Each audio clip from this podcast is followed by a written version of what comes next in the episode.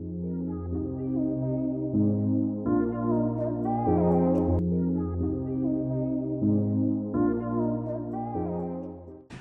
c'est Cyril, je te rejoins à nouveau pour te faire une euh, vidéo. Donc aujourd'hui, on va pas parler d'un livre euh, puisque je n'ai pas terminé de, livre cette semaine.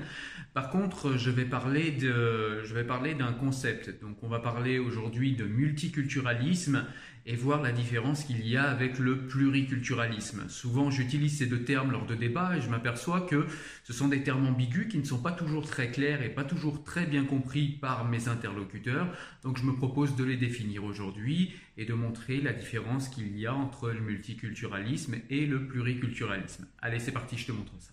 Alors déjà, le multiculturalisme, qu'est-ce que c'est? Déjà, c'est un terme qui est utilisé en sociologie, qui est utilisé également en anthropologie et il peut être utilisé également en philosophie politique. Alors ce qui va nous intéresser aujourd'hui, ça va être euh, le, terme euh, dans son aspect sociologique, le terme dans son aspect euh, philosophie politique, et on va laisser de côté le sens anthropologique aujourd'hui, puisque ce n'est pas celui qui nous intéresse. Alors, multiculturalisme au sens sociologique, ça veut dire que euh, des individus de différentes ethnies, de différentes cultures peuvent collaborer au sein d'un même espace géographique un temps donné. Voilà, donc euh, c'est euh, un mot qui est utilisé très souvent de manière assez égale avec pluriculturalisme, et du coup on confond un petit peu le pluriculturalisme et le multiculturalisme. Sauf qu'aujourd'hui, le multiculturalisme prend un sens qui, qui a plus à voir avec l'influence culturelle américaine sur la France. C'est-à-dire qu'aujourd'hui, la multiculturalité, c'est la coexistence de groupes culturels et ethniques euh, en tant qu'entité isolée et en tant qu'entité cohérente et isolée au sein d'un même espace géographique. C'est-à-dire qu'on n'a plus, euh, comme dans le pluriculturalisme, des individus euh, de différentes cultures qui cohabitent et qui coexistent les uns avec les autres de manière isolée au sein d'une même, d'une même communauté nationale, au sein d'un même espace géographique. On a plutôt différentes entités euh, culturelles et ethniques cohérentes entre elles, euh, qui vivent de manière tout à fait autonome et isolée sur un même espace géographique. Et c'est souvent euh, ces deux termes qu'on confond. Alors, quand on parle de, multiculturalisme aujourd'hui, même en sociologie, on va plus parler de cette dernière définition plutôt que de celle qui se rapproche du pluriculturalisme. Alors toujours selon l'appréhension euh, sociologique du terme, le multiculturalisme peut être euh, euh, quelque chose qui est créé de manière naturelle, c'est-à-dire avec l'immigration, ou bien c'est quelque chose qui peut être créé de manière tout à fait artificielle, comme par exemple en fusionnant le Canada anglophone et le Canada francophone. Donc maintenant on va parler du multiculturalisme en philosophie politique. Donc en philosophie politique, le terme peut regrouper différentes idéologies qui vont de la définition que j'ai donnée tout à l'heure et qui était proche du pluriculturalisme, c'est-à-dire euh, plusieurs individus de cultures, d'ethnies ou de religions différentes qui collaborent ensemble euh, au sein d'un même espace géographique dans une même société.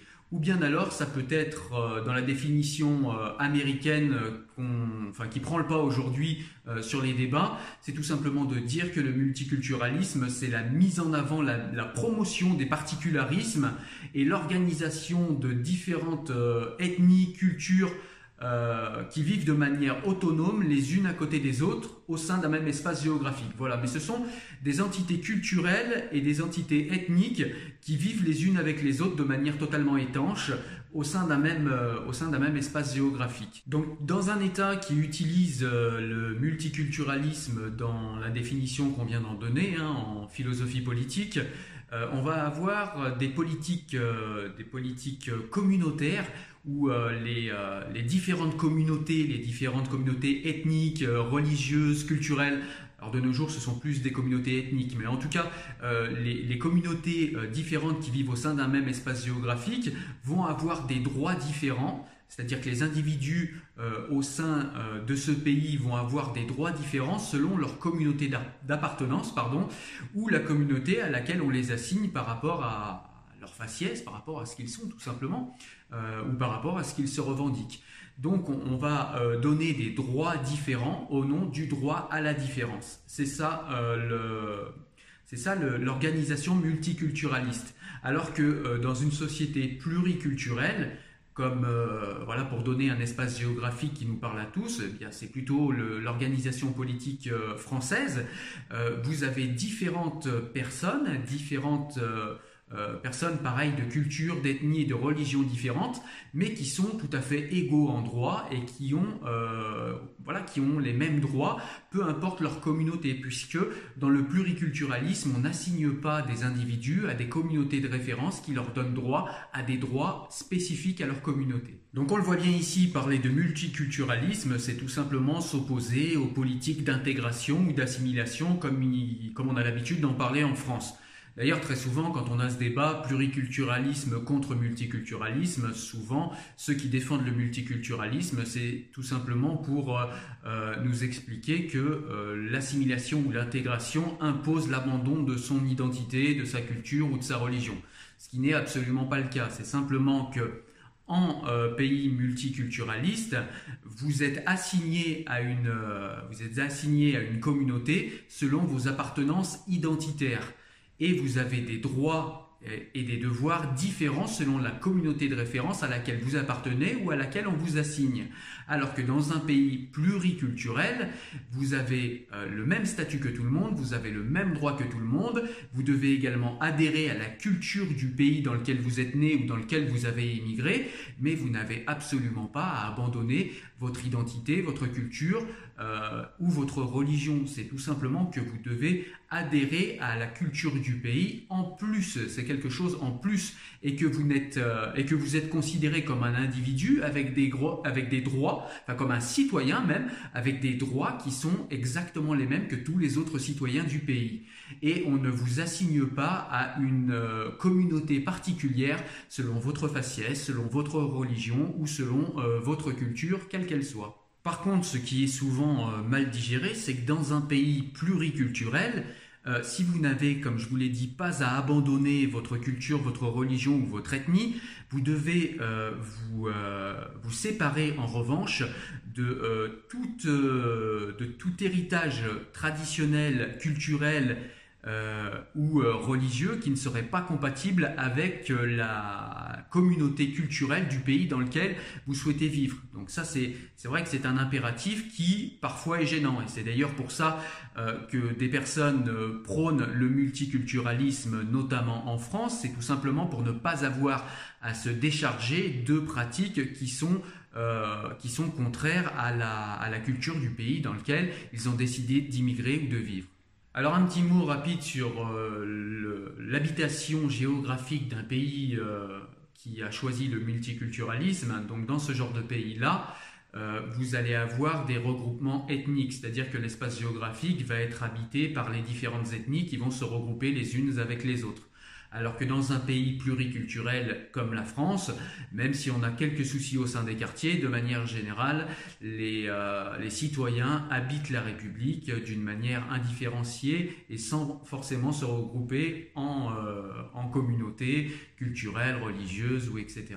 D'ailleurs, on va s'arrêter euh, quelques minutes sur le modèle français, qui est un modèle qui est quand même une exception dans le monde, puisque Traditionnellement, depuis la Révolution française, la France est opposée au multiculturalisme et elle oppose au multiculturalisme son universalisme républicain. Donc je vous ai fait une vidéo que je vous mettrai là ou peut-être en description euh, dans un lien euh, pour vous parler de ce qu'est l'universalisme, euh, donc l'universalisme politique, l'universalisme philosophique, etc. Et vous avez également dans cette vidéo expliqué ce qu'est euh, précisément l'universalisme républicain euh, français. D'ailleurs, cette vision de la France est héritée du jacobinisme au sens où euh, Rousseau l'entendait, pour qui la volonté générale est complète ou alors elle n'est pas. Le peuple français est uni sans exception ou alors il n'est pas uni et il n'y a pas de souveraineté nationale. D'ailleurs, l'ambition des Jacobins à l'époque était tout simplement d'effacer les particularités régionales et euh, d'effacer également les inégalités dues à ces particularités régionales qui avaient euh, cours sous l'Ancien Régime. À partir de la fin du XIXe siècle, la France cède toutefois un petit peu au multiculturalisme et euh, dévalue son universalisme et elle, elle, garde quand même cet héritage, c'est-à-dire que pour elle, quand il y a des immigrations, des immigrés, il y a également une politique d'immigration qui souhaite que chaque individu intériorise euh,